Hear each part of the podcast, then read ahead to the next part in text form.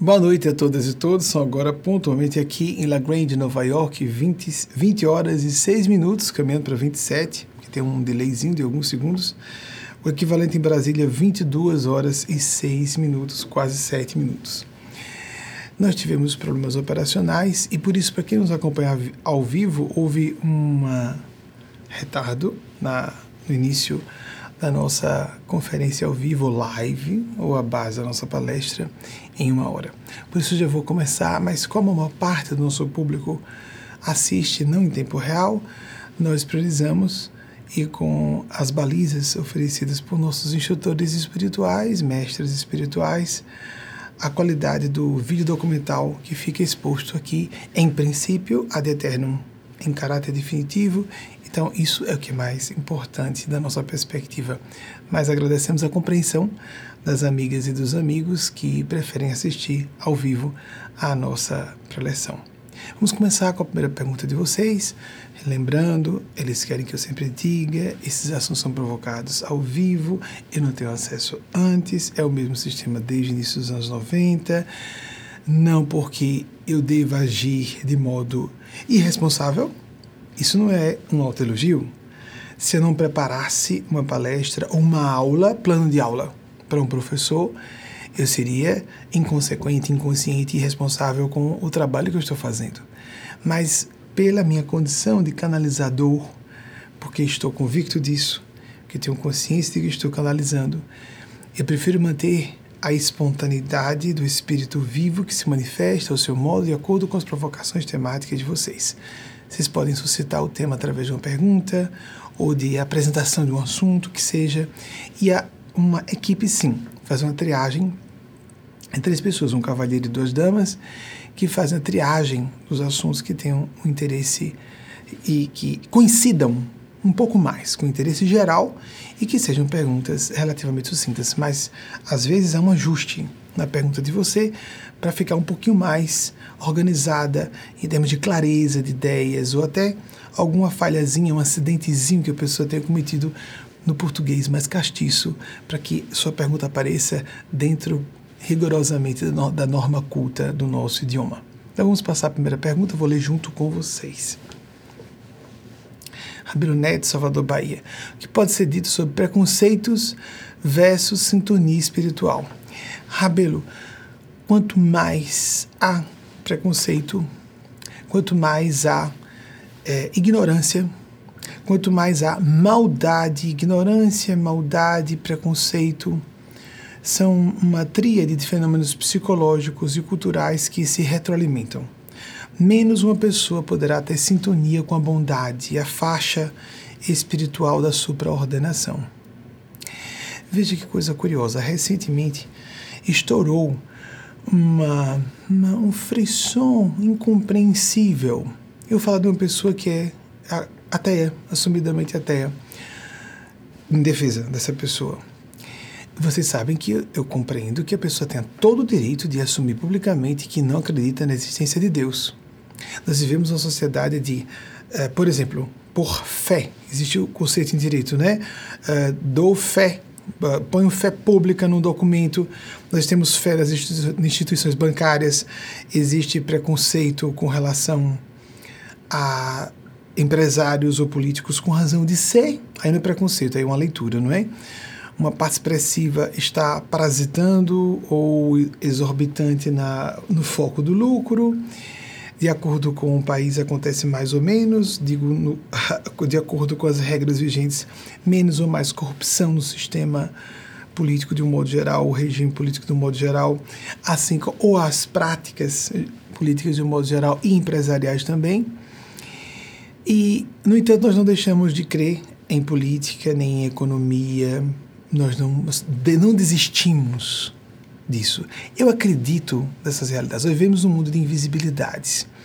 Eu acredito que a maior parte dos ateus e ateias honestos, honestas e conscientes são ateus e ateias por, é uma opinião minha, por traumas e vivências, não só do Zeitgeist, que nós vivemos um ciclo cultural em que há negação da espiritualidade, mas também por influências de autores e autoras que leram e traumas que atravessaram, ou decepções com religiosos e religiões religiosas e doutrinas formais. Então, o direito da pessoa ser ateia é completamente garantido. É lógico, não acreditar em alguma coisa, ponto. A gente que não acredita em ETs, as pessoas que não acreditam em micro-organismos, tem gente que não acredita em ciência. Então, a pessoa tem o direito. A única coisa de que uh, eu não abro mão é de informar que a militância ateia é perigosa, porque induz pessoas. A militância, pessoa que está preocupada em disseminar a crença ateísta. Então, mas aí surgiu uma coqueluche recentemente. Sobre, não, não chega a ser um coqueluche. Um ataque injusto a um acadêmico que veio a público dizer que estava em um relacionamento homoafetivo a palavra certa é dizer igualitário. Achei bonitinho quando alguns acadêmicos do direito, nisso século, chamavam de homoafetivo. Homoafetividade é uma coisa, homoerotismo é outra, homossexualidade é outra. A mesma coisa que heteroafetividade, heteroerotismo, heterossexualidade. São coisas diferentes. Amor por pessoas do mesmo gênero, amor espiritualmente falando ou genericamente falando, todos temos que ter, pelos dois gêneros. Senão a gente não pode amar o pai do gênero oposto, como em inglês é genérico, não é? é ou uh, se for, é, digamos, não importa se a pessoa tem orientação sexual hétero ou homossexual. A pessoa não amará alguém se não for do gênero oposto, mesmo não havendo sexo na história, como a relação entre pais e mães e filhos e filhas, e tem às vezes aquela inclinação das pessoas que projetam suas fantasias mal resolvidas no casamento ou na vida afetiva, e então uma mãe pode ficar muito apegadinha a um filho de forma patológica, ou um pai pode ficar pegadinho de forma mórbida a uma filhinha, não é? O mais esperável, não que todas essas relações sejam patológicas, mas existe isso. Inconscientemente. Eu não estou falando de incesto e nem de abuso de crianças. Eu não estou falando disso. Estou falando de que muitas vezes, inconscientemente, a pessoa transfere para filhos e filhas questões mal resolvidas suas, porque vivemos um grande mar de inconsciência, como falou Carl Gustav Jung. E então, porque o mais correto é imaginar, numa relação idealizada, o pai tem uma relação idealizada com. Vamos imaginar que todo mundo seja hétero, heterossexual. O pai é uma relação idealizada com o filho homem, também é heterossexual. Uma mãe que, além de cisgênero, ou pessoa cisgênera, permite uma flexão à feminilidade, também seja mais ligada à filha, que além de cisgênera também seja heterossexual. Quanto mais semelhanças, mais paridade para uma relação do amor puro, porque há semelhanças, é uma amizade potencializada, é uma amizade exponencialmente superior. Então, quanto mais semelhanças, melhor, e não complementaridade ou divisão ou diferença. Dificulta um pouquinho uma relação profunda. Se há diferenças significativas, como uma pessoa do outro gênero, de outra orientação sexual, de outro padrão de ser, de interesses, porque orientação sexual e identidade de gênero faz a pessoa ter interesses, valores, um modo de enxergar o mundo completamente diferente. Quantos preconceitos há? Então, voltando. Quanto mais uma pessoa tiver preconceitos, mais ela demonstra falta de sensibilidade e falta de conhecimento sobre muitos campos do saber humano. Então o que aconteceu? Já vou citar quem é a pessoa. Com todo o direito dele ser ateu, atenção, eu estou tirando a questão do ateísmo, porque nós podemos ter discordâncias no mundo plural em que estamos e nós podemos ter momentos de convergência de ideias. Leandro Carnal, veio dizer recentemente, declarando-se um homem de 60 anos com envolvimento com um rapaz, homem adulto, só digo rapaz porque é mais jovem, homem adulto de 27 anos, que está num relacionamento há quatro anos. E então entraram em pauta os assuntos. Que interessante Rabelo Neto provocar isso. Curiosamente, pouco antes de entrar no estúdio, para quem acredita, amigas e amigos, porque senão a pessoa pode especular quem não acredita no fenômeno espiritual, quem não sabe que existe, porque na nossa opinião é isso, depois que observamos muito o fenômeno, ele passa a ser auto-evidente. Vamos entender que foi uh, telepatia, as tais percepções extrasensoriais. A nossa equipe já sabia que ia jogar essa pergunta, por exemplo. Eu não falei com ninguém, todos são proibidos de passar para mim. Qual será a pergunta que vai ser exibida primeiramente? Não, não é passado em termos sensoriais. Mas o fato é que, pouco antes de entrar no estúdio, me provocaram. Fique aberto a falar sobre o caso de Leandro Carnal. Não era para ser um caso, né? Isso é uma vergonha para quem quiser se colocar contra. A pessoa não percebe que está passando por ridícula ou passando pelo ridículo, que é a forma mais elegante de se dizer. Primeiro, o etarismo. Além da questão uh, homoafetiva do, do, relacionamento igualitário, francamente, isso é, uma, é um assunto resolvido, não é, gente? Não deveria ser. Ah, meu Deus do céu, a Associação Psiquiátrica Americana disse em 1973 que não havia nem distúrbio mental, muito menos problemas morais. Problemas morais desapareceu no meio mais culto. É, problemas morais relacionados à orientação sexual desapareceram e a associação desapareceu entre orientação sexual para alguém do mesmo gênero e é, qualquer questão de cunho ético-moral desapareceu com Freud. A pessoa está desatualizada nesse nível. Tem um século de atraso aí. Isso é assunto para ciência, não para religiões convencionais, porque elas têm que se atualizar. Vocês já imaginaram se hoje algum religioso ou religiosa disser que talvez as mulheres não tenham alma? Isso já foi assunto de debate entre autoridades eclesiásticas, vocês sabem, não é? As religiões só são refratárias às doutrinas religiosas, as estruturas convencionais religiosas são refratárias em assimilar as novas tendências. Só isso. Nós vamos esperar que, por exemplo, como aconteceu no século passado, o Papa João Paulo II venha pedir desculpas publicamente a Galileu Galilei. enquanto a igreja não autorizar. Você tem certeza, católicos e católicas lúcidos, lúcidas, não esperam por autorização de suas cúpulas de religiões fossilizadas, lentas, tradições de 20 séculos. Elas naturalmente são reacionárias e por isso castradoras e eh, religiosos conscienciosos, até sacerdotes religiosos, lamentavelmente a Igreja Católica não há sacerdotisas, não é? Que oficiam a missa, não. Na Igreja Anglicana está dando uma lavada, na Igreja Católica. A Igreja Anglicana tem mulheres oficiando o culto da, da missa e até bispas. Bem, a Rainha Elizabeth tinha a função de uma papisa porque ela a pessoa que está com a coroa, que é soberana da, do Reino Unido, é também soberana da igreja, é aquela que dirige a igreja anglicana. Então é uma espécie, era uma espécie de papisa. Ok? Voltando, cansativo falar sobre esses assuntos, né? não parece um assunto vencido, mas tem umas características interessantes no assunto do, da, dessa questão que não poderia ser questão de Leandro Carnal trazer a público como acadêmico para ajudar jovens e outras pessoas. Ele prestou um grande serviço, tem meus parabéns. Deve ter o apoio e a congratulação de toda pessoa honesta e lúcida e informada. Primeiro, orientação de gênero. Ele até disse: não estou preocupado em qual é o gênero da pessoa, do pouco que eu li sobre o assunto. Eu me envolvi, me interessei pela pessoa e me envolvi com esta pessoa. 27 anos, um artista. Ah, mas a diferença de idade é muito grande. Leandro Carnal tem 60 e o rapaz tem 27. Vou falar como alguém que de experiência própria vive isso.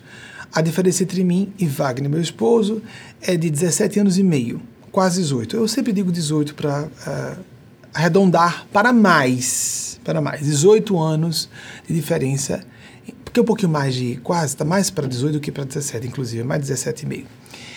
18 anos. Ele nasceu em 1970, ele nasceu em 88. Quando começamos nosso relacionamento, ele tinha 20 e eu estava para fazer 38. E foi muito difícil. Porque não era só uma, não era brincadeira. Não que eu seja é, frontalmente contrário às pessoas que estão não querem ter relacionamentos sérios e que vivem de brincadeiras sexuais. Entre adultos e adultas está tudo autorizado o assunto das pessoas, desde que não haja prática de ilícitos. Ponto final. Mas muitas pessoas do universo LGBTQ ou LGBTQIA+, não buscam relacionamentos sérios por julgarem que não é possível ter. Aí alguém vai dizer: ah, mas a diferença é muito grande. Então, voltando ao meu caso, para poder trazer para o caso de Leandro, de Carnal. 33 anos de diferença e o rapaz tem 27 anos, é adulto. A pessoa que está mais na posição de mais nova tem a ganhar mais. Eu digo a vocês porque o primeiro relacionamento que me pareceu mais sério que eu pude ter, demorei por causa da minha geração, não é? Como era difícil, a minha orientação é claramente homossexual.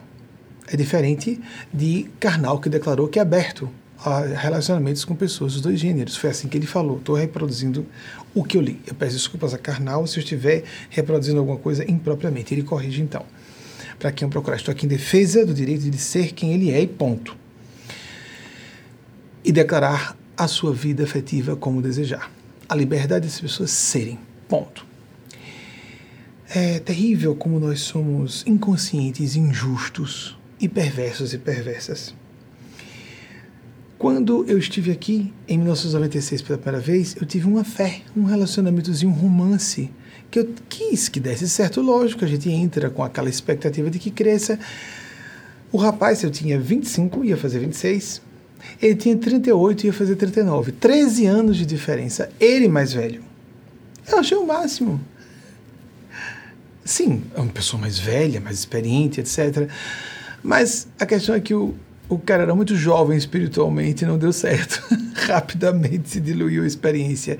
Como nós nos iludimos essa questão da faixa etária? Ele brinca com isso, dizendo que o jovem, me perdoe, eu não estou lembrando agora, vocês podem procurar o nome do rapaz, o esposo de Leandro Carnal. E é um artista, me perdoem, só porque ele, o rapaz tem menos atividade profissional, menos tempo de atividade profissional e eu não gravei o nome. Então, é, eles brincam entre si dizendo que ele próprio, o, o mais jovem, o seu cônjuge, apresenta-se como internamente se sente como um homem de 81 anos, tem uma identidade de pessoa mais velha. Aí entra o outro tópico. Inclusive porque Vitor Fadu, Vitor, me perdoe, uh, não citei você logo por falha de memória. E porque Karnal é conhecida há mais tempo, tem uma vida profissional mais antiga, na troca de grave mais tenha sucesso, Vitor, nas suas atividades artísticas, musicais. Até onde eu conheço, ele é músico. Então, aí entra outro assunto, o autismo. Aí a pessoa diz, mas espera aí, o rapaz porta uma deficiência. Amigos, amigas, como a maldade, como a maldade, como a ignorância, ignorância. No passado, quando uma criança tinha déficit de atenção, começava a ser agredida física e verbalmente por pais e muitas vezes professores e professoras. Preguiçoso, preguiçosa, está desatenta ou desatento por alguma coisa assim. E às vezes aos berros, então a agressão verbal, o bullying verbal de, de tutores, professores, professoras, pessoas mais velhas, pais e mães. Preste atenção, às vezes espancadas. Às vezes espancadas. O que hoje se faz? que é da geração de Vitor. Quando os pais percebem alguma coisa diferente, a criança ou o adolescente não está conseguindo se concentrar direito, vamos levar um especialista. Um ou uma especialista. Então descobre-se que há um grau de autismo, como há graus de vários distúrbios psiquiátricos em muitas pessoas.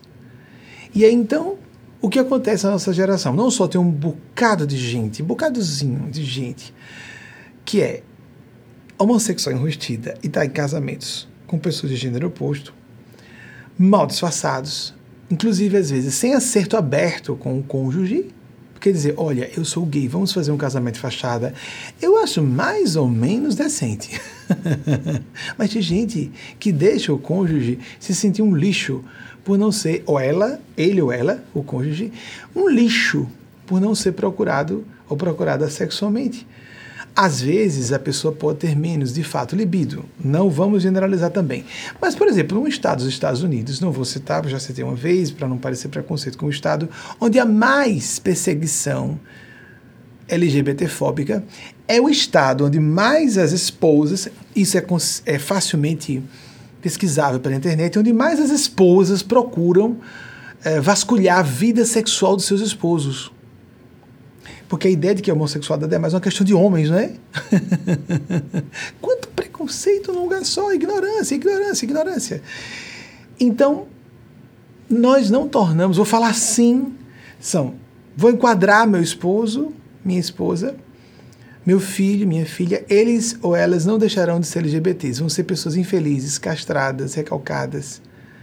Tem uma peça terrível de Nelson Rodrigues, Vestido de Noiva. É, é claro que quando eu cito algum autor aqui, amigos, amigas, eu não estou endossando tudo que esse autor ou essa autora diga, mas leiam Vestido de Noiva. Um conto de Nelson Rodrigues, pelo que me recordo, o título é esse. Trágico, trágico. O percentual de pessoas na comunidade LGBT que comete suicídio, que pensa em suicídio, é assombroso. É assombroso. E a libertação leva pessoas, por exemplo, nós tivemos no início do século, vamos brincar uma coisa, brincar uma coisa com outra. Anaís Nin, vamos. Deixa, deixa eu refrescar um pouquinho, vamos citar um autor, uma autora, qualquer coisa. Já citei a Anaís Nin, em um certo momento, uma escritora francesa fantástica, vividíssima, embora tivesse uma vida relativamente, relativamente curta para as expectativas modernas, viveu entre 1903 e 1977, escritora francesa tem uma vida muito movimentada no meio artístico europeu, depois veio para os Estados Unidos, na, na atividade de militância feminista. Ela disse alguma coisa sobre. que tem a ver com isso, exatamente com isso. Nossa cultura exacerba, estimula muito a extroversão e condena todos os processos de jornada interior em busca do próprio centro, de tal maneira que nós perdemos contato com o próprio centro e temos que reencontrar o nosso centro. Olhem a profundidade do que ela falou. A pessoa, se não tiver um mínimo de introversão, autismo pode ser um grau de autismo, sim. E todas e todos nós vivemos uma época em que há anomalias consideradas generalizadas no início do século, algumas pessoas vieram a público um certo medicamento, vou dizer, vou, vou citar. O Viagra está acabando com os casamentos. Viagra não acabou com casamento nenhum. Dos heterossexuais mesmo. Famílias heteronormativas, de pessoas que são cisgêneros ou cisgêneras, permitam flexionar. O correto seria pessoas cisgênero. Né? Então, pessoas que estão na cisgeneridade ou, ou, e também na heterossexualidade. Então, senhores, digamos a minha faixa de idade, a cada 50 anos, começaram a sair de seus casamentos de 25, de 30 anos, para desposarem moças na casa de 20 anos. Por que aconteceu esse movimento que a imprensa pipocou na época? Porque essas moças têm uma agenda é, sagrada. Elas têm interesse de serem mães. E os jovens já há 20 anos, 20 e poucos anos, da idade delas, não estavam interessados em casar logo, nem estavam financeiramente estáveis, porque cada vez mais está difícil jovens se estabilizarem financeira e profissionalmente. E cada vez mais há uma despreocupação em forçar as pessoas a contraírem núpcias. Elas se casam quando querem. Mas as mulheres não têm só a busca do, do sexo, a cópula. Mulheres como vocês, sempre fã de vocês, não é? Até nisso. Vocês têm a necessidade de ser mães, mais do que têm essa necessidade de ser mães, mais do que nós homens de ser pais. Ou de sermos pais. Vamos colocando as duas flexões infinitivo. ou do futuro subjuntivo, ou do presente indicativo, como vocês queiram. São várias formas aí de a gente interpretar isso aí de acordo com a perspectiva conceitual que estejamos dando. Não interessa essa parte não, viu gente? Se eu me equivocar alguma coisa, esqueçam. Ainda mais hoje que eu estou com minhas 3 horas e 25 minutos de sono e num dia muito intenso de trabalho intelectual, emocional e espiritual mas isso me facilita também ouvir os dois lados. Eu fico mais fronteiriço, um estado alterado de consciência mais aberto. Não é desejável que fiquemos assim, não é desejável. Eu estou com os lábios muito secos. Esse, esse, esse sistema de calefação arrebentam, principalmente eu, nordestino do Brasil. Com licença, eu vou fazer uso aqui rapidamente para não ficar toda hora aqui assim. Olha, só para relaxar. Tem uma carregada, né? Isso. Eu nunca usaria. Tá certo, vem para cá. Aí você vai ver como vai arrebentar os lábios, fere os lábios, é um desastre. Terá que não ficar brilhando, porque eu também não quero ficar com os lábios brilhando. Poderia ficar, quem quiser usar batom e ficar, quem quiser se maquiar em qualquer gênero, fique tranquilo, fique tranquila, não estou condenando isso também. Não faz sentido, amigas amigos. Essas jovens começaram a procurar homens mais velhos, homens mais velhos começaram a abordar mulheres mais jovens. Na verdade, os homens mais velhos começaram a tomar iniciativa. Por quê?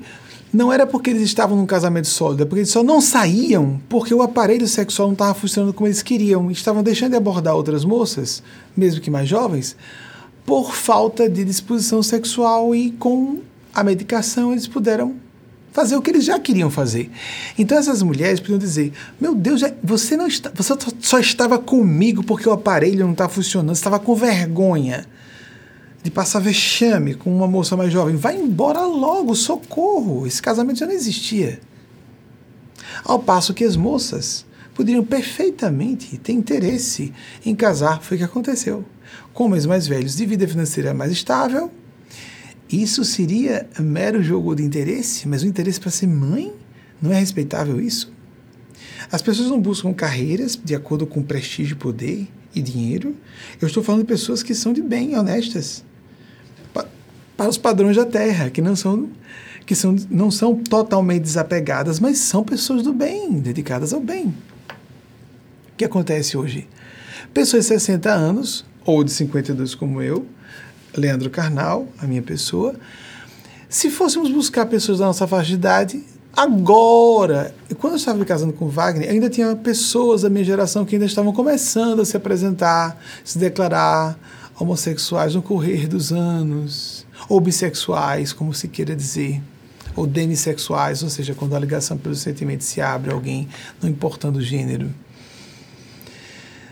Enquanto pessoas. É muito comum o etarismo em relacionamentos igualitários, por isso, um jovem quer ter um relacionamento. Aí vai se encontrar com outros jovens que não estão em relacion... não querem relacionamentos estáveis, não têm esperança ainda de ter relacionamentos estáveis. Há uma, um mito no meio LGBT de que não é, não é possível encontrar um relacionamento estável. Eu estou com todos os trancos e barrancos naturais de qualquer casamento. Há isso em casamentos com filhos, com o apoio da sociedade, os, os relacionamentos heteronormativos dentro do universo de pessoas de gêneros opostos mesmo, que é a heteronormatividade que é projetada no meio gay também, o LGBT. Com todos os trancos e barrancos, estou casado com o Wagner. Nesse ano, nós completamos 15 anos de relacionamento em agosto porque tinha 20 quando nós começamos, e ele estava dois dias de completar 21 quando nós fizemos a primeira cerimônia. Antes fizemos três cerimônias de casamento. É uma defesa à causa. Ajuda as pessoas. Aí eu pareço aqui com aliança. Ajuda pessoas. Só gays devem ser de 5 a 10% das populações, segundo pesquisadores e pesquisadoras da área. Só as pessoas que são completamente homossexuais, de 4% a 10%, varia um pouquinho aí. Onde está esse pessoal? Escondido. Mas quem tem maturidade ou flexibilidade psicológica e moral para se esconder, ok. E quem não tem? Amigos, amigas, tem nisso aí inveja. Tem nisso aí maldade, ignorância. E quantos e quantas de nós temos distúrbios psiquiátricos e não percebemos? Aí a pessoa enche a cara todos os dias para dormir, enche a cara só para falar de, de uma droga lícita e culturalmente muito incentivada, como a ingestão de bebida alcoólica, para conseguir dormir, para conseguir fazer sexo. E condena quem usa um ansiolítico ou que um, quem percebe que tem um distúrbio e recebe um tratamento para déficit de atenção, ou que seja, e há um psicofármaco específico para tratar aquela questão. Simplesmente ignorância.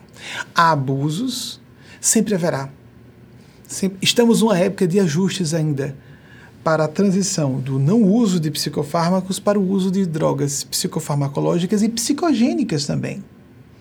Eu não faço uso de drogas psicogênicas, mas tenho inveja danada de quem já experimentou um LCD, uma. Não dá, porque eu já tenho percepções paranormais ativas. E eu tenho receio de ficar com flashbacks, já basta o que eu já tenho, não dá para aumentar. Ignorância, preconceito.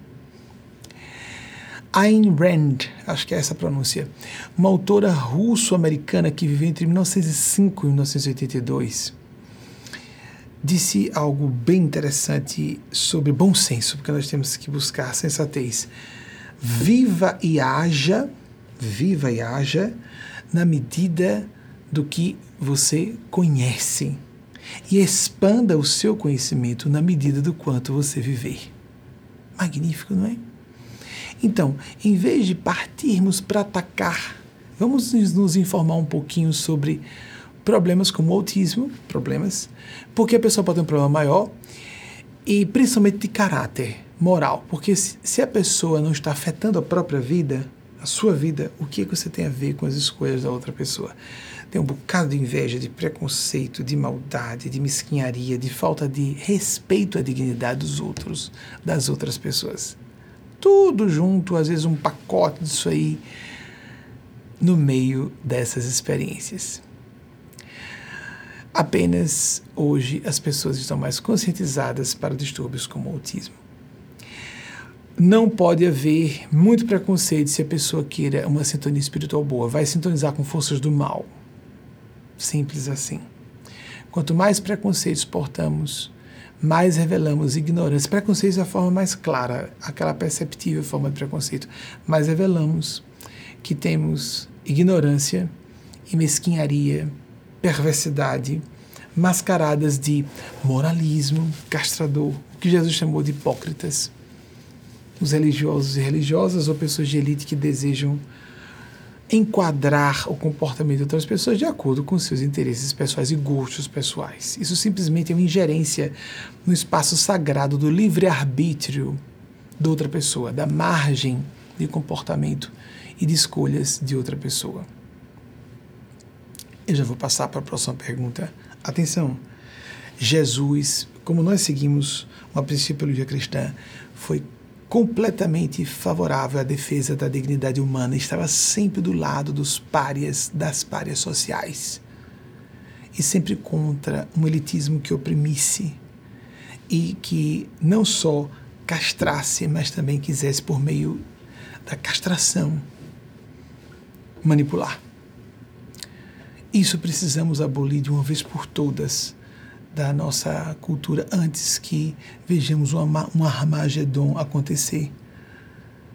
Isaac Asimov, outro escritor ficcionista, não só ficcionista, ele também divulgou ciência, etc. O cara é um gênio do século passado. Russo-americano, porque nasceu na Rússia, mas tinha, tinha a nacionalidade americana, veio a óbito aqui, pelo que eu me recorde. Viveu entre 1920 e 1992. Ele disse: só há, a propósito, dos preconceitos xenofóbicos e outras questões ocultadas por detrás da xenofobia. Temos uma crise na Europa grave, não é? Com uma série de, de assuntos delicados de geopolítica, interesses comerciais de todas as partes, etc. Também é, um, é uma obscenidade.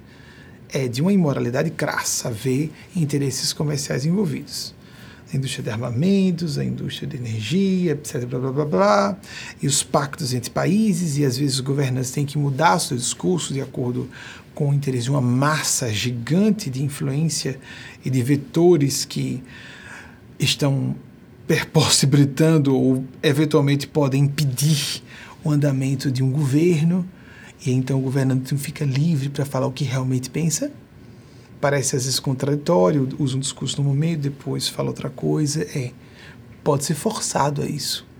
Nesse mundo de hipocrisias é uma tristeza. Isaac Asimov disse algo muito interessante sobre isso. Não há nações, só humanidade. E ou nós aprendemos ou nos conscientizamos rapidamente disso, ou não haverá nações, porque a humanidade deixará de existir. Só há uma causa, a humanidade. No campo dos preconceitos, não existe. Ah, eu sou. Eu combato o racismo, mas espera aí, LGBT, LGBT são desequilibrados. Pois é, Só há preconceitos e maldade. LGBTs, mulheres, que são maioria em vários, eh, várias regiões do planeta ou do país. Mulheres são uma maioria tratada como minoria. A misoginia, a LGBTfobia, o racismo para pessoas pardas, mestiças, negras ou pretas, como está se generalizando dizer em português, de origem indígena, a profobia, a condenação de pessoas de classes sociais desfavorecidas, o elitismo que acaba condenando, mas tudo bem. O elitismo só faz acentuar a parofobia, que é de fato preconceito. O elitismo é só um privilégio reacionário feio, de que se alguém de classe social superior ou socioeconômica superior, ela é superior. O super entre aspas, né, quando se diz que classe mais favorecida, o privilégio é algo quase vergonhoso, porque vem da base da injustiça. Jesus disse que toda riqueza provém da injustiça, de modo genérico. O Siddhartha Gautama Buda falava a mesma coisa. Jesus e Siddhartha Gautama Buda viviam de donativos. Amigas, amigos, abramos os nossos corações e consciências a ver que só uma causa. Todas as pessoas vão sofrer gerontofobia, a não ser que morram antes. Ou seja, o preconceito por serem idosas. Uma pessoa pode sofrer preconceito por ser portadora de deficiência física ou portadora de deficiência cognitiva se ela sofreu um AVC de proporções significativas, por exemplo. Eu conheci pessoas, um colega da faculdade de Direito, assim, colega contemporâneo, pouco mais velho que eu, já relatei isso aqui, sofreu um AVC de proporções significativas e veio a óbito com aneurisma, que é um tipo de AVC, de acidente vascular cerebral, com 24 anos. Mas a pessoa pode ficar só com distúrbios cognitivos a partir daí. Não tem idade para isso. Eu sou saudável, você vai ficar longe, tá longe para ficar velho, velho é mesmo. Você pode sofrer um acidente de trânsito, sofrer um traumatismo crânioencefálico e ficar numa cama. Sem conseguir se comunicar com ninguém, vegetando. Deus os livre disso, mas isso pode acontecer com qualquer pessoa. Preconceito prejudica todas as pessoas. Ninguém ganha com isso. Ou entendemos que há uma causa, ou nós vamos todos perder juntos. Lembra que eu citei e apareceu no vídeo, no vídeo sobre a visita ao memorial de Lincoln, ante, antevendo a eclosão da guerra na Europa, no dia 23 de fevereiro, a, a guerra estouraria no dia seguinte do ano passado, nós estávamos fazendo uma visita ao memorial de Abraham Lincoln. E lá nós falamos sobre uma frase de Martin Luther King Jr., 1929, 1968, que eu cito com relativamente, relativa frequência aqui, que disse: ou nós sobrevivemos todos como irmãos e irmãs, ou pereceremos todos e todas como tolos, como tolas. Não existe meio termo para isso. Quando a gente ataca alguém, mesmo em casa, está se atacando. Não tem como ser. É questão de pensar com sensatez, ter lucidez, expansão de consciência, percussência, percepção de raciocínio suficiente para isso senão e elevação de sentimentos, altruísmo, dignidade, respeito à humanidade alheia, senão não posso exigir respeito para minha humanidade. E aí então entra a sintonia espiritual, porque nós estabelecemos paridade, vamos acoplar ondas mentais com seres no corpo físico fora dele, de uma civilização, de outras civilizações extraterrestres, se alguém quiser ver assim também existem, existem, existem também. Nós vamos entrar em paridade de onda mental com gente que pense, sinta como nós. Eu vou ser inteligente, vou dizer em público que não tenho preconceito, mas no fundo eu tenho. Pois esse é o perigo seu, porque sempre, se alguém escolhe o caminho do mal, sempre há alguém pior. E os gênios das trevas existem no plano espiritual, quer as pessoas acreditem, quer não. Gênios do mal existem. Dentro de, de aparelhos de matéria densa, como os nossos corpos físicos, ou fora desses aparelhos de matéria densa nesse planeta ou em outras civilizações existem. E nós vamos estabelecer um consórcio psicoespiritual com esses seres, de acordo com nossas intenções profundas, não só as que nós temos acesso conscientemente.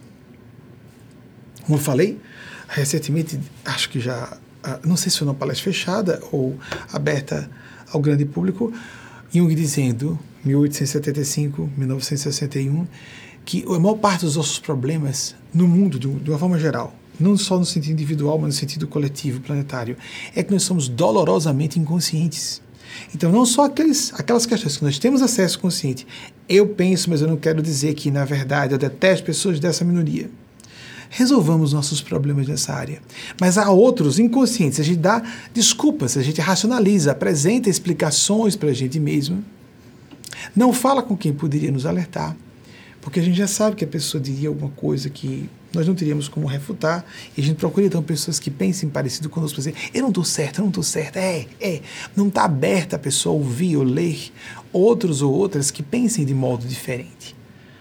Como nós somos ah, cruelmente perversos com nós mesmos, nós próprias, é isso mesmo, é isso mesmo.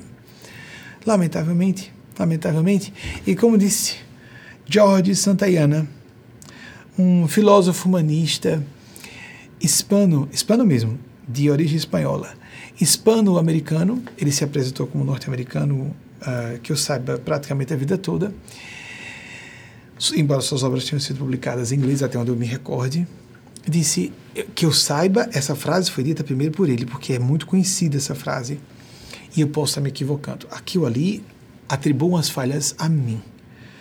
Os seres que me conduzem não cometeriam esses erros. Por isso que eu preciso da pesquisa do pessoal de bastidores. Eu estou aqui presente. E há falhas, assim como há falhas de todas as funções cognitivas, memória, inteligência, intuição, mediunidade, tudo isso falha.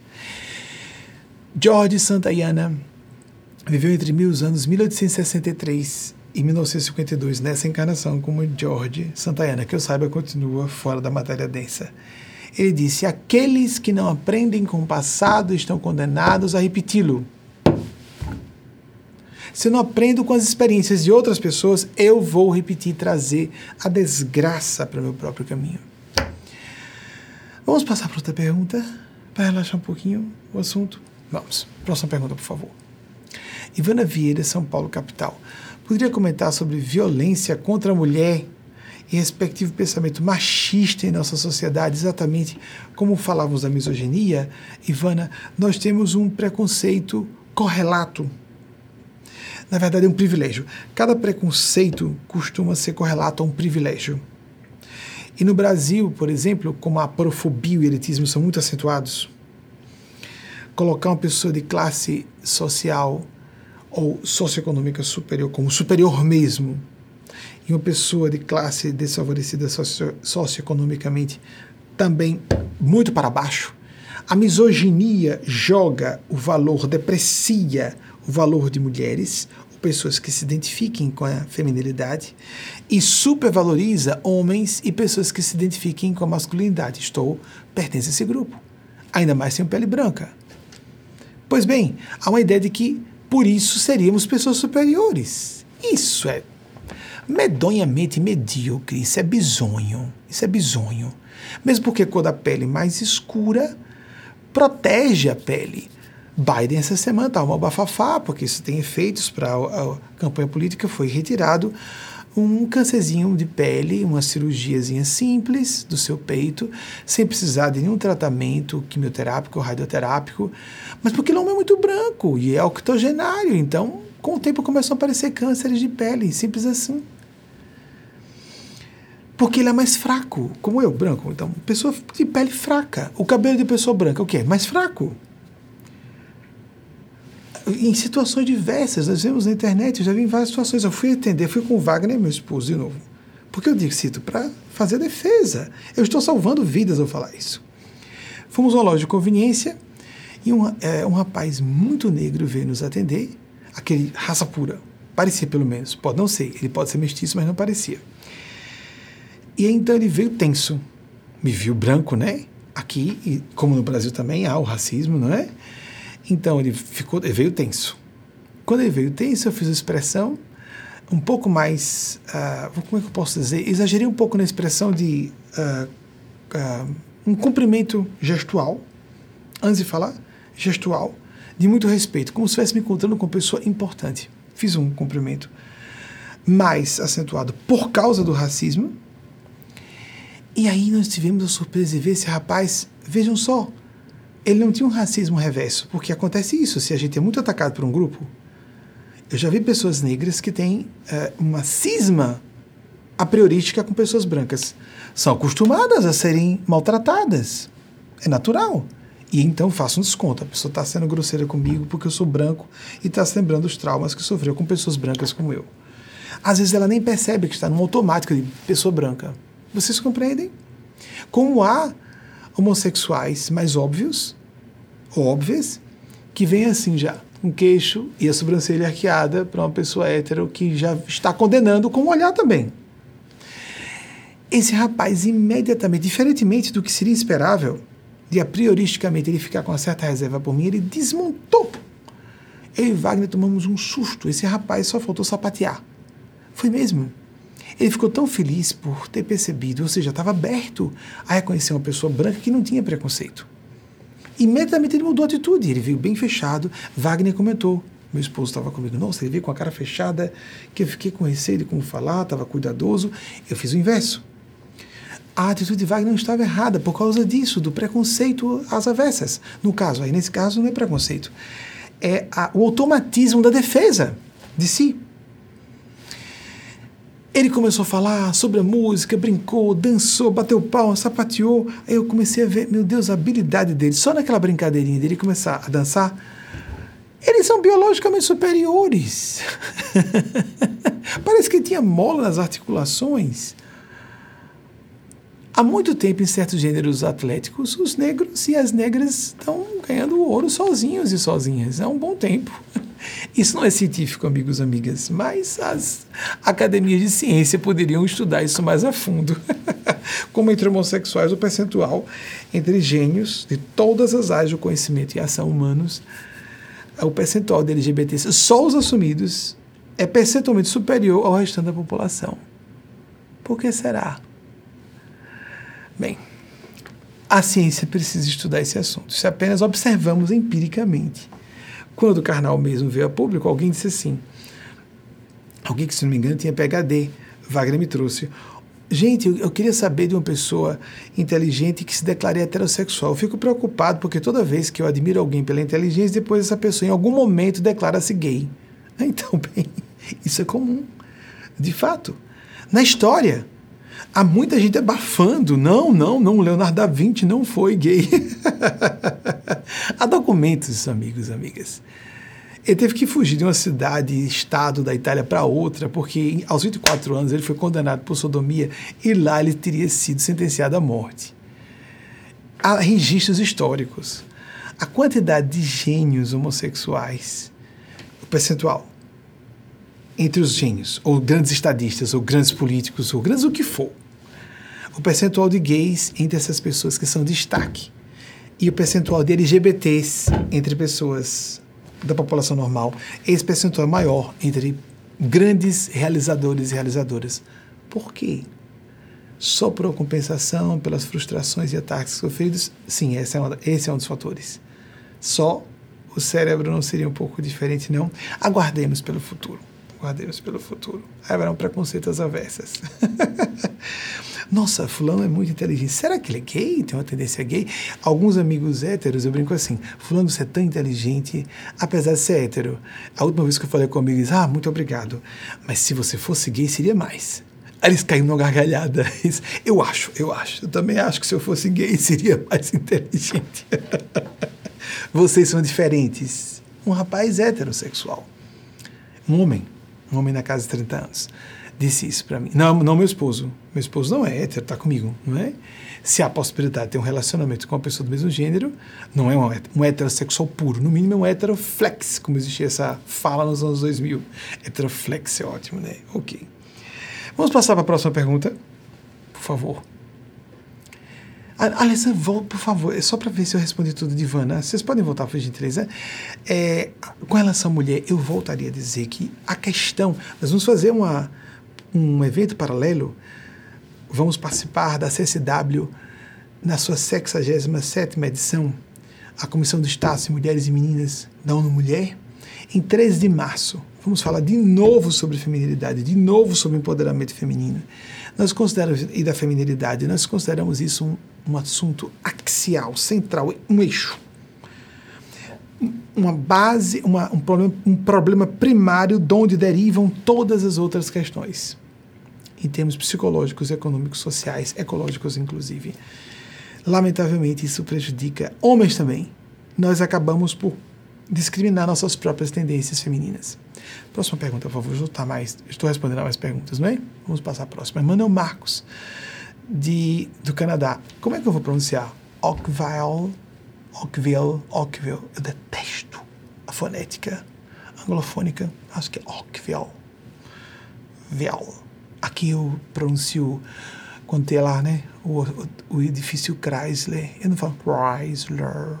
É Chrysler. Wagner, eu peço às vezes a gente assina algum filme, dá para você diminuir o bright dessa TV? Ai, porque eu não sei o francês. Já que estou falando disso, é como ouvir intuição e agir de forma apropriada sobre maneira em momentos de crise. Excelente, Emanuel, a sua pergunta. A intuição, no sentido amplo, tanto de memórias inconscientes, o que nós já aprendemos, como captação, também no sentido de captação de ideias provenientes do inconsciente coletivo, como disse Carl Gustav Jung, de forças, agentes inteligentes de outras dimensões, para quem sabe que existe isso. É uma das funções mais importantes a desenvolvermos.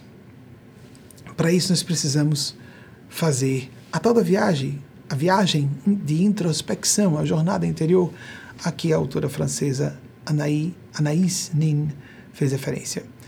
Uma outra francesa, Docteur de l'Église, Thérèse de Lisieux, Teresinha do Menino Jesus, canonizada pela Igreja Católica, 1873-1997, disse: Quando eu quis cair, encontrei uma quantidade enorme, de, mas em palavras aproximadas, e, embora eu tenha falado em francês, lógico, uma quantidade enorme de mãos para me ajudarem.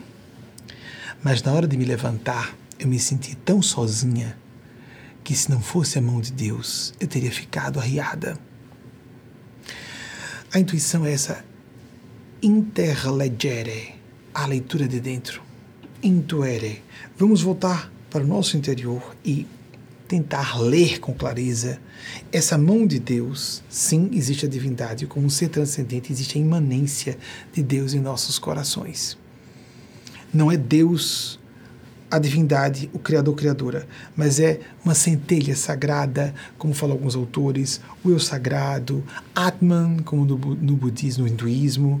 Não interessa o nome que nós demos, existe um ser uma semente de divindade que está em processo gradativo e doloroso, lento mesmo, um lento doloroso, século sobre século, milênio sobre milênio, desdobrando-se, arrebentando-se como a semente no claustro da terra para germinar. A germinação dolorosa, e vem um adubo que é podre, vem a irrigação que sufoca, afoga. A gente não vive tudo isso metaforicamente. Ou seria só literal mesmo? Ou poderíamos dizer que isso é quase literal, de tão real. Porque a podridão psicológico-moral, a dor psicológico-moral é pior do que a dor física. Todo mundo sabe disso. Paul Brantham, um orientalista que me impressionou muito, me impressionou muito na minha casa de 20 anos, quando eu li, ou seja, um, um pensador do Ocidente que uh, foi um divulgador, um filósofo humanista britânico que divulgou o pensamento oriental. Paul Brantham, que viveu entre 1898 e 1981, se não me falha a memória, disse algo muito forte, de, menos dramático do que disse Thérèse Lisieux. 95% das pessoas com que você interage, com que nós interagimos, estão trabalhando contra o nosso trabalho de despertar espiritual, de desenvolvimento psicológico na direção da transcendência, porque essa imanência divina tem uma propulsão natural, nos propele naturalmente à transcendência. O cérebro tem satisfação em aprender. Nós temos uma especial, uma grata satisfação em nos superarmos. Esse misoneísmo, medo da mudança, é próprio de pessoas medíocres, mesquinhas, quando não perversas que estão preocupadas apenas com tati-bitati ou ramerrão do cotidiano, no automatismo da sobrevivência, comer, dormir, acordar. E quando começamos a despertar para outras realidades uma, uma agenda de ideias e propósitos diferentes, começamos a ficar a deixar pessoas desconfortáveis perto de nós. Quem nos respeitar e nos amar realmente vai respeitar. Quem não, deixa que as pessoas saiam. Se afastem de você ou estabeleçamos regras mais flexíveis de convívio com terceiros. Ele falou isso, Paul Brantham. 95% das pessoas que estão em nossas vidas passam por nós para nos atrapalhar. Testar é um desafio. Não atrapalhar propriamente, discordaria de Paul Brantham apenas nisso. 5% apenas para nos ajudar. Só ajudar? Não, não. Todo mundo tem um lado sombrio.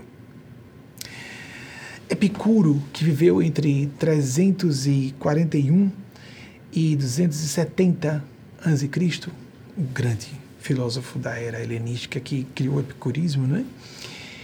É bem conhecido. Ele disse que ninguém desenvolve coragem, e aí vamos falar nesse sentido amplo, de maturidade psicológica e capacidade. Ele era um. A, a, fazia apologia ao hedonismo. Prazer, satisfação, sim, mas e a amizade, a, ao crescimento como ser humano. Apenas a abordagem era essa embora seja muito inclinado aos estoicos e às estoicas, que tem uma abordagem diametralmente oposta, mas complementar. Muito bem. Ele disse: ninguém se desenvolve coragem à base da parte prazerosa e feliz dos seus relacionamentos, mas sim por meio de, da travessia de crises e por meio também de ah, os desafios vencidos em adversidades sofridas. Será que estamos preparados e preparadas para dar esse pulo do gato do bem? E descobrirmos que precisamos sair dessa percepção meramente racional, objetiva, lógica. Nenhuma grande ideia vem sem imaginação. Até Albert Einstein, em 1879, 1955, disse que a imaginação era mais importante que a razão precisamos a nos abrir ao que não é óbvio, literal, linear. Isso é próprio de mentes com o grande déficit cognitivo ou distúrbios cognitivos graves. Não entender metáforas, próprio de criancinhas com menos de 5 anos. Essa preocupação, como Augusto Conte criou do positivismo, ou toco, ou, ou não existe, ou vejo, ou não existe, meu Deus, nós vivemos uma sociedade de invisibilidade. A sua conta bancária não existe. Todo mundo sabe disso. Você confia nas instituições financeiras. Então, estamos cercados aqui de ondas Bluetooth, Wi-Fi, ondas eletromagnéticas de todos os gêneros, as ondas de uh, operadoras de celulares, de rádio e televisão convencionais. Ah, eu só acredito se ouvir. É mesmo? Você não tem vergonha de dizer isso, não? Isso é, é tão ah, primário, né? tão elementar. Fica feio, não? Você não percebe que é feio, não, dizer isso? Eu não vi, não acredito, não. Então, não foi apresentado a Deus, né? Então, não deve existir. É mesmo. Nosso cérebro é suficiente para processar todos os mistérios que o nosso próprio cérebro já enxerga como completamente incompreensíveis. Quais os fenômenos de sincronicidade que ocorrem o tempo inteiro na vida de qualquer pessoa que preste atenção. Só sincronicidade. Um conceito que foi estudado por Carl Gustav Jung, um fenômeno que foi transformado, a palavra foi criada por Carl Gustav Jung, as tais das coincidências significativas. E vem de novo meus lábios arrebentando. As, é um pouco da metáfora do meu emocional aqui com vocês eventos com significado paralelo, com relação não causal entre eles, está acontecendo com todo mundo o tempo inteiro. Prestemos atenção, só coincidência, esse rótulo, pá, coincidência, ah, não, isso não importa, ah, pode ter outra razão, ah, se isso não chegou lá, peraí, gente. Isso é de sempre, de sempre. É uma teimosia arrogante nossa em admitir o que nós não queremos, não podemos compreender de imediato, né? Isso uh, indica o pressuposto que nossa inteligência seria absoluta e que se eu não entendo, não existe. oh, amigas, amigos, é tão óbvio isso, não é? Acho um pouco de sensatez, não precisa de tanta inteligência ou cultura, não. um pouco de autocrítica. Nós, nos falta muito autocrítica. A metacognição, a capacidade de enxergar o limite da própria próprio poder de absorção de informações, de processamento das informações que recebemos, que tem gente culta, mas que não é inteligente, inteligente o suficiente para administrar a cultura que tem. Aí começa a dizer baboseiras, julgando que pelo palavreado, a forma bem ordenada, boa retórica, que está realmente dizendo algo inovador ou extraordinário sem ser. E fazendo mal a pessoas. Nós, com relação à intuição, o que fazer? Mais atividade de autoinvestigação, autoobservação, autoconhecimento, oração, meditação, leitura, escolher, às vezes até ter contato com várias correntes orientais, ocidentais, espiritualidade cristã ou não, para escolhermos o nosso próprio caminho. Estando dentro de uma religião convencional ou não, não sou radical de julgar que se a pessoa estiver numa religião convencional, ela está equivocada. Há muitos autores e autoras que dizem que essas pessoas estão perdidas. Creio que elas terão desafios maiores, sofrem desafios maiores. Mas seguir a nossa própria leitura, em vez de uma, uma exegese imposta por uma doutrina religiosa, vamos fazer as nossas próprias, buscar as nossas próprias formas de interpretar eventos. De acordo com que esse foro íntimo de intuição e consciência nos digam isso é necessário, isso é devido, podemos fazer, deveríamos fazer um pouco diferente ou não. Vamos passar o nosso breve intervalo, nós vamos fazer é, uma um intervalo de sete minutos aproximados e voltamos em seguida com as pesquisas do material que eu trouxe para vocês. Provavelmente não vai dar para respondermos outra pergunta é, depois que retornarmos. 21 horas e 15 minutos aqui em La Grande, Nova York, equivalente a 23 horas e 15 minutos em Brasília. Vamos começar então com as pesquisas. Tem uma pendente da semana passada, se eu fiquei sabendo, antes de começar. Eu estou vendo um ecozinho aqui, tá certo? Se tiver algum, alguma questão de som de retorno, tem um ecozinho. Eu não sei, quase querendo ser uma microfonia. Quase microfonia. Verificar do que trata, do que se trata. Trabalho ao vivo tem essas coisas, né? Nós estamos com um probleminha de áudio que foi detectado durante o intervalo. Ainda estou sentindo um retorno, viu, da minha voz com um ecozinho. Besteira, agora parece que sumiu. Vamos ver o primeiro, primeiro slide de pesquisas, já é possível, por favor? A minha voz está retornando. A fotografia que eu te havia dito era isso, de Lillian Hellman. Era de 1935, de fato. É, agora são as de hoje, não é isso? Próxima, por favor. Ah, ah, não, isso é da semana passada ainda. Não, não, eu falei que hoje não foi a Associação Psiquiátrica Norte-Americana. Estou vendo o retorno de alguma caixinha de som aqui de minha voz, um pouquinho que seja. Pode haver problema de microfonia. Despatologização da homossexualidade pela Associação Psiquiátrica Americana em 1973. A próxima, por favor. Tem como ser mandada? Próximo slide. Anaís Nin, fabulosamente intensa e fermentadora dos processos culturais, foi patrocinadora, amante de outros, outro ranking foi amante dela, uma mulher intensíssima, é, uma escritora feminista francesa, é, qualquer coisa desligue Wagner Sol, 1903, 1977, de nacionalidade francesa. Próximo, por gentileza. Ayn, Ayn, acho que é isso, Ayn Rand, Ayn Rand, Ayn Rand, acho que é isso. Uf. Bem, russo-americana, como falei, uma escritora que viveu entre 1905 e 1982. Os dados também estão é, confirmados. Próxima, por gentileza, próximo slide. Isaac Asimov, ou Asimov, ou Isaac Asimov, 1920 1992. Ele nasceu na Rússia e foi um escritor ficcionista extraordinário, o material dele sendo transformado em séries de TV até hoje. Próximo, por favor, os dados também confirmados. Martin Luther King Jr. cita com frequência, 1929, 1968. Próximo, por favor. Próximo, por favor. Carl Gustav Jung também cita com frequência, 1875, 1961. Próximo, por favor. Thérèse Lisieux, Teresa de Lisieux, Terezinha, Santa Terezinha de Jesus viveu apenas 24 anos. Francesa, canonizada pela Igreja Católica e considerada doutora da Igreja, docteur de l'Église, como falei. Próximo, por favor. Terminou? Pronto. Então, fizemos. Ou tem mais? Eu lembro de falar de George Santayana, de Paul Brantham, assim rapidamente. Pesquisa em andamento? Pronto. Então, não dei tempo suficiente suficiente para as pessoas.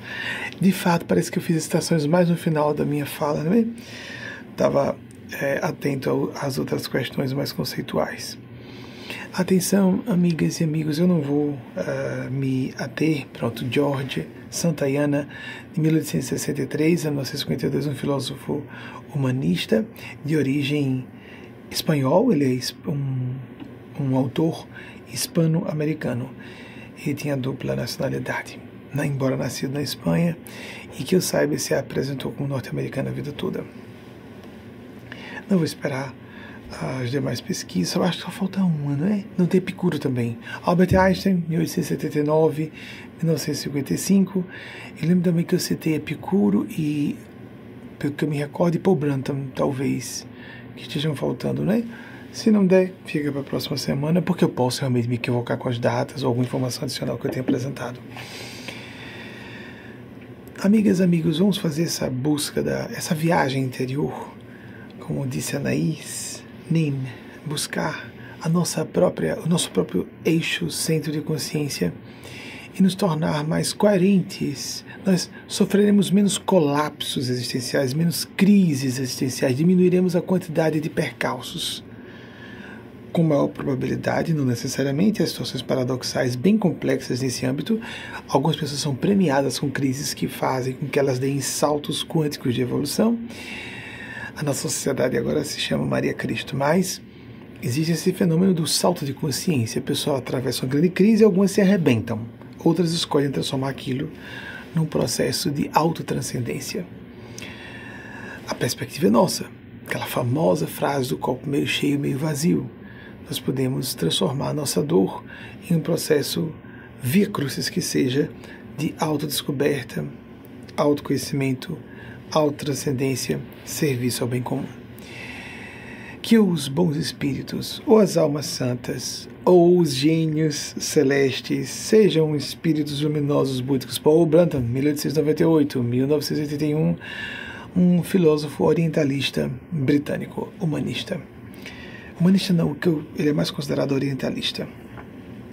E quando nós fizermos o possível para entender que além dos gênios celestes ou anjos, os Espíritos Santos de Deus, o próprio Espírito Santo de Deus, ETs interdimensionais, não é? Sim, existe tudo isso, amigos, amigas. Todo esse conjunto de fenômenos, todo esse conjunto de fenômenos é real.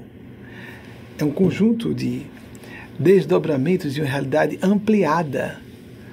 Toda a realidade ampliada que vivemos, ou mais restrita. Quem quiser ter um olhar mais embotado, um olhar mais estreito do mundo, enxergar menos, usar uma janela estreita, paciência, é direito de cada qual fazer de sua jornada existencial o que assim bem entender.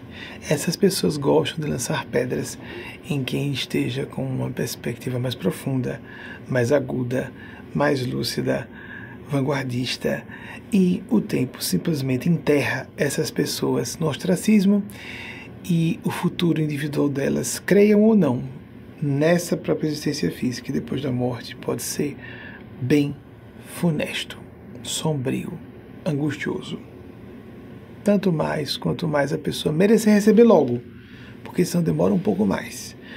E é um acúmulo kármico e a pessoa leva uma pancada muito maior à frente. Por isso há tiranos que não merecem receber logo a pancada da lei de retorno e vão receber muito mais adiante. Enquanto isso, a divina providência, paradoxalmente, ou talvez nem tanto, fica bem claro entender, utiliza essas pessoas para que quem precisa sofrer certos karmas sofra, às vezes comunidades inteiras, todos se desenvolvam. Nós precisávamos de um Adolf Hitler na Europa imperialista, colonialista. Em 1948, os franceses estavam tentando, despedaçados com a Segunda Guerra Mundial, estavam lá com 100 mil homens no Vietnã tentando recuperar o poder sobre um país estrangeiro. Então nós atraímos porque precisamos. E Nova Europa, sofrendo a glade da justiça. Bem, nós precisamos, ou gládio, ah, essas expressões dolorosas. Eu falei sobre uma a mitológica recentemente espada de Damocles sobre o pescoço de nossas existências, sobre a civilização terrena, mas também sobre oportunidades que temos e ignoramos. Nós podemos ter choques de realidade, choques de consciência e aplicar. Ou a gente pode resmungar, reclamar, lamentar, transferir responsabilidade para terceiros, nos sentir coitadinhos, coitadinhas. Síndrome de vítima é, numa visão a melhor de todas, uma perspectiva infantil de vida. Mas ela será diabólica, porque se a pessoa não é criança realmente, se a inteligência não é, não é limitada, se uma pessoa psicologicamente é desenvolvida, se o ego é bem constituído, essa pessoa ficará diabólica. A psicologia da vítima, da sintonia com o mal. Eu não merecia ouvir isso. Que tal pensar assim? Fui vitimado ou vitimada. O que, que eu tenho a aprender com isso, inclusive, para me defender? O que, que a divina providência, a sincronicidade, a vida, o universo, como nós queremos chamar, pretende que eu aprenda e absorva como estímulo ao meu amadurecimento, meu fortalecimento como pessoa, minha dignificação como ser humano através dessa crise existencial que me foi oferecida. Ou em facear, ou acompanhar à distância eventos trágicos que estejam acontecendo pelo noticiário, que é uma maravilha, né? A gente vai, assistir, vai ter acesso ao noticiário e a gente tem que filtrar um pouquinho, principalmente pessoas mais dotadas de sensibilidade paranormal que podem fazer algum link à distância. Quer as pessoas acreditem nisso ou não, existem esses fenômenos. Mas precisamos nos informar. Por que não aprender com a experiência de terceiros e esperar que aconteça conosco? É diferente passar pela experiência, sem dúvida alguma. A vivência pessoal é transformadora. Mas nós podemos diminuir a intensidade, a o nível da aflição que vivenciemos se nós aproveitarmos o que recebemos da experiência de terceiros, da história, do passado, do presente, para que tenhamos um futuro melhor, aplicando no presente o que tenhamos colhido do passado, como George Santayana que citei. Acredito que seja ele a pessoa que citou pela primeira vez, que apresentou essa ideia pela primeira vez quem não aprende com o passado está condenado ou condenada a repeti-lo. Nós nos informamos mais para que evitemos erros mais crassos, menos frequentes, ou fiquemos mais extensamente num erro e acertemos mais, e de forma mais aprimorada e de maneira mais duradoura. Uma semana excelente para cada uma e cada um de vocês entrego-nos todas e todos os nossos entes queridos e projetos pessoais, essas forças superiores, não importando a terminologia que você utilize, religiosa, espiritualista ou não, o fato é que esses seres existem. Procure a sua experiência pessoal de oração, meditação, tendo cuidado com as, as superstições, os delírios, esquizoides, megalomaníacos, messiânicos, etc. Temos cuidado com tudo isso, é ego inflado, é ubris, a soberba, que faz com que as pessoas fiquem, por exemplo, no Brasil, boazinhas demais, passivazinhas demais, porque se for muito boazinha, sorrindo muito, ela é santa, ela é vítima, ela é doce. Muitas vezes é só uma máscara de conveniência social. A santidade e a espiritualidade autênticas nada tem a ver com isso. Leiamos os evangelhos de Jesus e vejamos que nós brasileiros e brasileiras somos basicamente cristãos e cristãs. Leamos os quatro evangelhos. Vejamos quantas vezes Jesus está parecendo bonzinho ou santinho para quem quer que seja. Ele acusou essas pessoas de hipócritas, que há exceções de pessoas muito amáveis e devemos ser sociáveis e devemos ser amáveis quanto possível, até por uma questão de cortesia, sim. Mas há um momento em que esse dever de civilidade, de apenas uma relação de. Uh, vou usar a mesma expressão, cortesia, vem de corte, não é? Para o respeito substituir a ausência do amor. Isso mesmo, respeito substituir às vezes o amor. Esse pensamento é de Leon Tolstói, o grande uh, escritor, romancista russo. Para substituir, não vou citar, já tem tantas datas dele, né? não vou, hoje não, hoje não vou citar não. Procuremos, já citei vários aqui repetidamente hoje. Procuremos verificar o quanto, nos momentos certos, precisamos nos posicionar com clareza, nos definir para salvar outras pessoas, defender as opiniões mesmo que controversas, não para dar satisfações a terceiros. Leon Tolstói disse outra coisa interessante, já que não vou citar a data de nascimento e morte dele, vou citar outro pensamento de Leon Tolstói. Se alguém quiser ser feliz, agrade a Deus. Procure agradar a Deus, não a outras pessoas que nós busquemos esse universo interior, porque nosso Mestre Senhor Jesus disse que o reino de Deus está dentro de nós. Porque se pela voz da consciência e intuição, Epicuro 341 a 270 a.C., filósofo período helenístico, criou o epicurismo. Pronto, os dados hispano-americano, George Santayana. Mais alguma coisa? Não. Procuremos ouvir esse com o eco, a ressonância nesse nosso núcleo de ser o que seja correto ou não, devido fazer ou deixar de fazer, falar ou deixar de falar, em nosso dia a dia, em todas as áreas de nossas existências, a vida profissional, familiar, social, etc. Da forma, de forma pública ou privada. Entrego cada uma e cada um de vocês a esses seres que têm interesse em nos ajudar desde que nos abramos. O caminho para a luz a escolha do bem, os seres do bem respeitam o nosso livre-arbítrio, mesmo o inconsciente. Por isso que Jesus disse que a porta do reino de Deus era uma passagem estreita. Que nós porfiássemos, lutássemos muito para adentrar, porque a passagem era estreita, era um fio, ou era o buraco de uma agulha.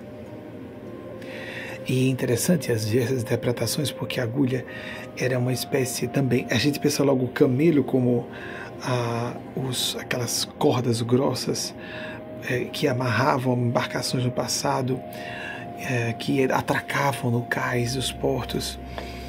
E, no entanto, existe a outra interpretação de uma passagem muito estreita na muralha de Jerusalém que os camelos tinham que ser, quando Jesus falou, um camelo, camelo literalmente um animal, passar por debaixo, passar por uma agulha, porque ele tinha que ser flexionado quanto possível para passar pelo buraco da agulha, aquela entrada, para proteger a cidade de invasões. É interessante isso? Também tem essa outra interpretação. O caminho do bem exige-nos uma escolha consciente de peleja, uma pugna constante com nossos próprios conflitos. Decodifiquemos quais são as razões dos nossos conflitos. Os nossos lados sombrios, que entram em sintonia com as forças do mal. Os nossos lados luminosos, que entram em sintonia com as forças do bem.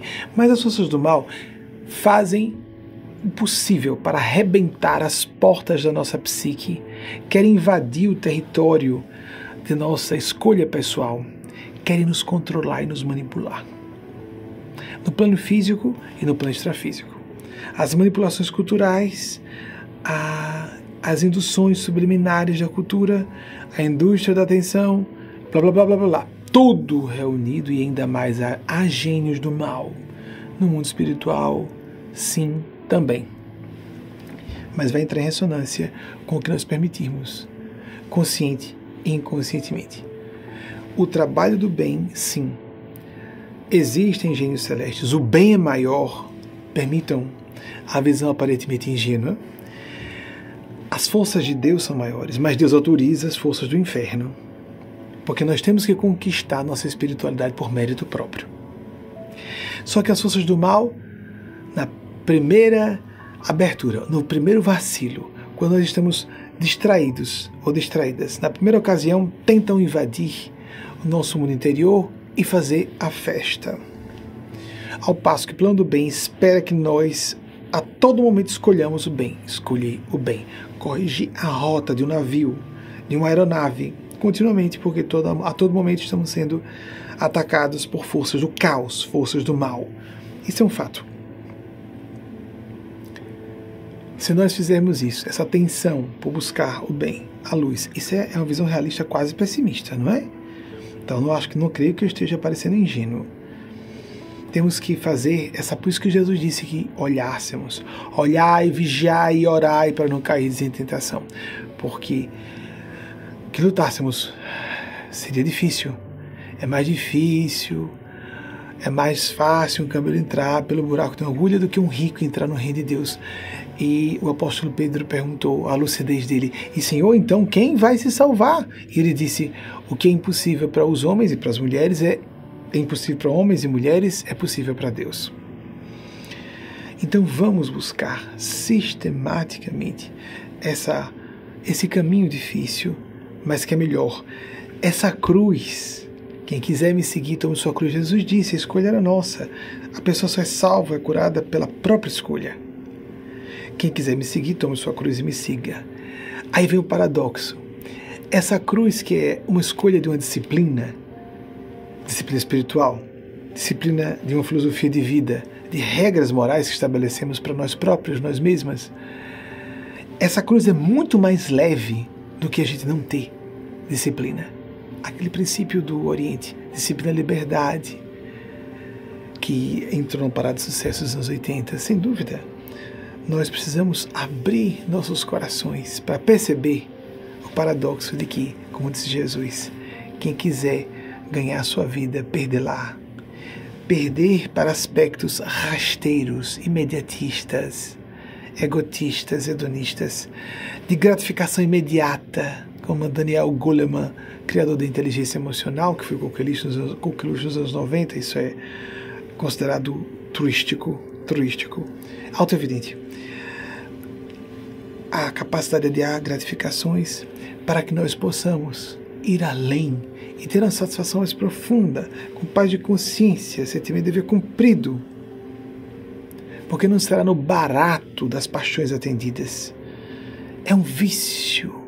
Baruch Espanhosa de origem portuguesa judaica, disse algo de extraordinário. Não adianta o vício do poder. Poder, riqueza, prestígio. Quanto mais a pessoa tem, é como beber água salgada. Quanto mais a pessoa bebe, mais sedenta ela fica. Isso não é uma proposta poética, utópica, romântica, é crua e nua realidade. Expressão pungente, dramaticamente comprovada. Vejamos a vida das celebridades no correr da história e na atualidade. Essas pessoas normalmente são atormentadas. Não são celebridades, pessoas de importância, de vulto em suas áreas, pessoas de destaque, normalmente estão sofrendo pressão, de maneira que outras não notam. E principalmente que elas próprias não se dão conta de que estão sendo submetidas a pressões e ataques horrendos de todos os lados. Como existe essa observação de que pessoas que estão com maior visibilidade, o maior êxito em suas áreas de trabalho, de atuação profissional, que seja, acabam sendo foco de ódio, de hostilidade gratuitos em vez de buscarmos o que é do nosso coração, da nossa vocação, ficamos preocupados com aparências nessa época de é, uma realidade, uma biografia editada, exposta nas redes sociais. Esquecemos que só internamente seremos felizes. Felicitas, feligítima, fé verdadeira. Felicidade. Até o próximo domingo, se a Divina Providência assim nos autorizar.